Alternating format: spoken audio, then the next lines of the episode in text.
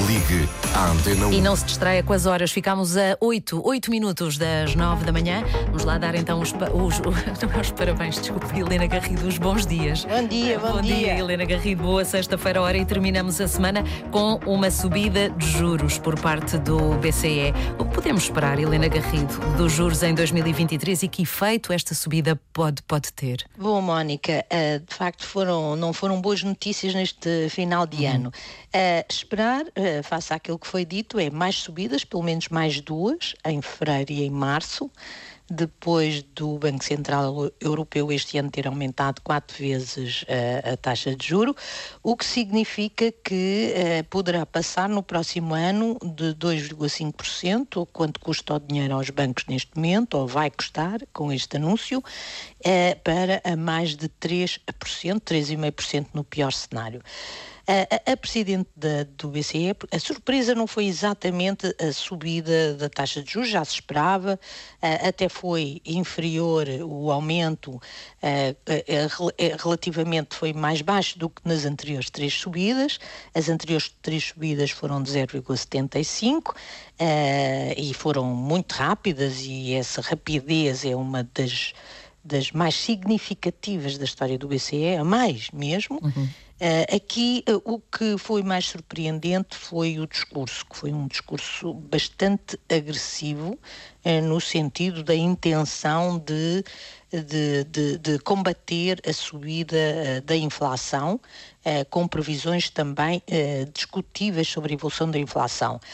Quer esta subida, quer o discurso mereceram, aliás, críticas do ex-vice-governador do Banco Central Europeu no Twitter, Vítor Constâncio, que nós conhecemos bem, já foi governador em Portugal, do, do Banco de Portugal, disse, nomeadamente, que a decisão do BCE, a linguagem e até as previsões apontam para uma política excessivamente agressiva que agravará, na opinião de Vítor Constâncio, desnecessariamente a recessão que aí vem.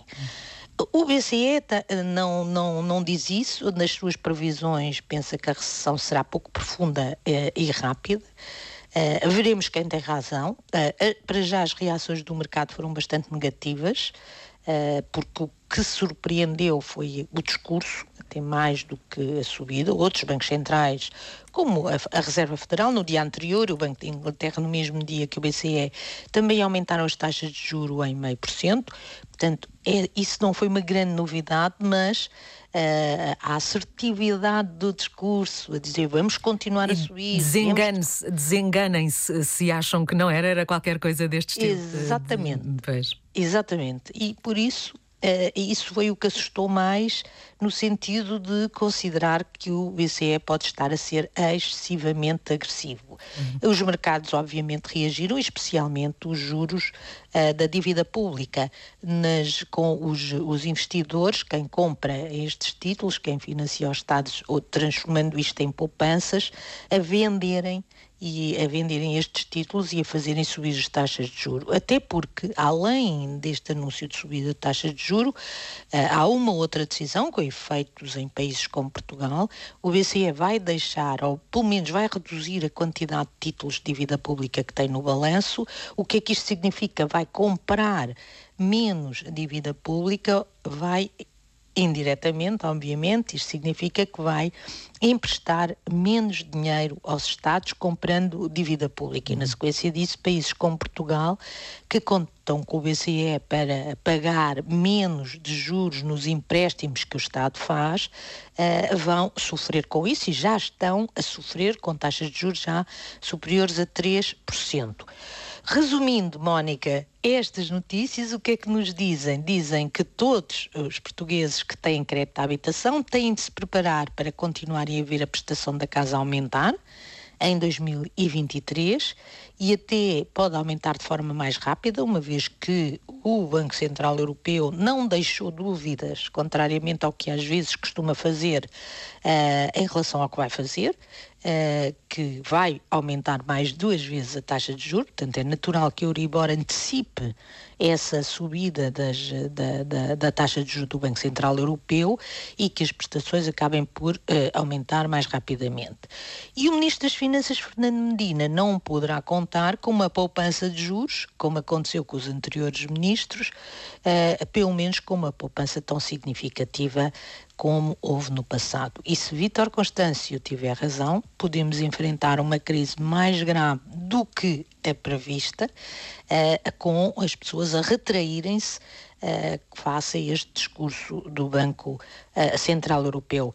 Resta, Mónica, esperar que Portugal não seja tão afetado, uma uhum. vez que dependemos muito do turismo e tem havido um esforço para ir buscar turistas a mercados que não estão com crises claro. tão graves como a crise europeia. E, e nesse discurso uh, referido por si, Helena Garrido, Cristina Lagarde também avisa que vai fazer mais subidas significativas. Uh... E, exatamente, mas é exatamente por isso que nós, uh, é, é a grande exceção no discurso, é anunciar previamente que vai fazer claro. subidas, mais subidas, pelo menos mais duas, Uh, e, e, é exatamente esse discurso que não é vulgar, de antecipar o que é que vai fazer, geralmente deixa-se envolto num mistério, não é? Uh, e é exatamente esse anúncio uh, que a leva, por exemplo, Vitor Constâncio a dizer que eh, o discurso foi desta vez bastante, bastante agressivo. Vitor Constâncio e outros analistas dizem que o discurso desta vez foi bastante agressivo e uh, os mais críticos consideram que isto pode alimentar a crise que já está instalada. Uh, aliás, esperava-se o contrário, porque como os indicadores estão a revelar um abrandamento da economia europeia, esperava-se não só que a subida fosse mais pequena, mas também que o discurso fosse um claro. bocadinho mais moderado. Não foi isso que aconteceu. uma possibilidade para isto não ter acontecido é os mais ortodoxos dentro do Banco Central Europeu terem vencido Uh, nesta, nesta uh, reunião. Portanto, é com esta nota de aumento das taxas de juros que terminamos esta semana nas contas do dia com Helena Garrido. Bom Helena Garrido, bom fim de semana. Até à próxima semana.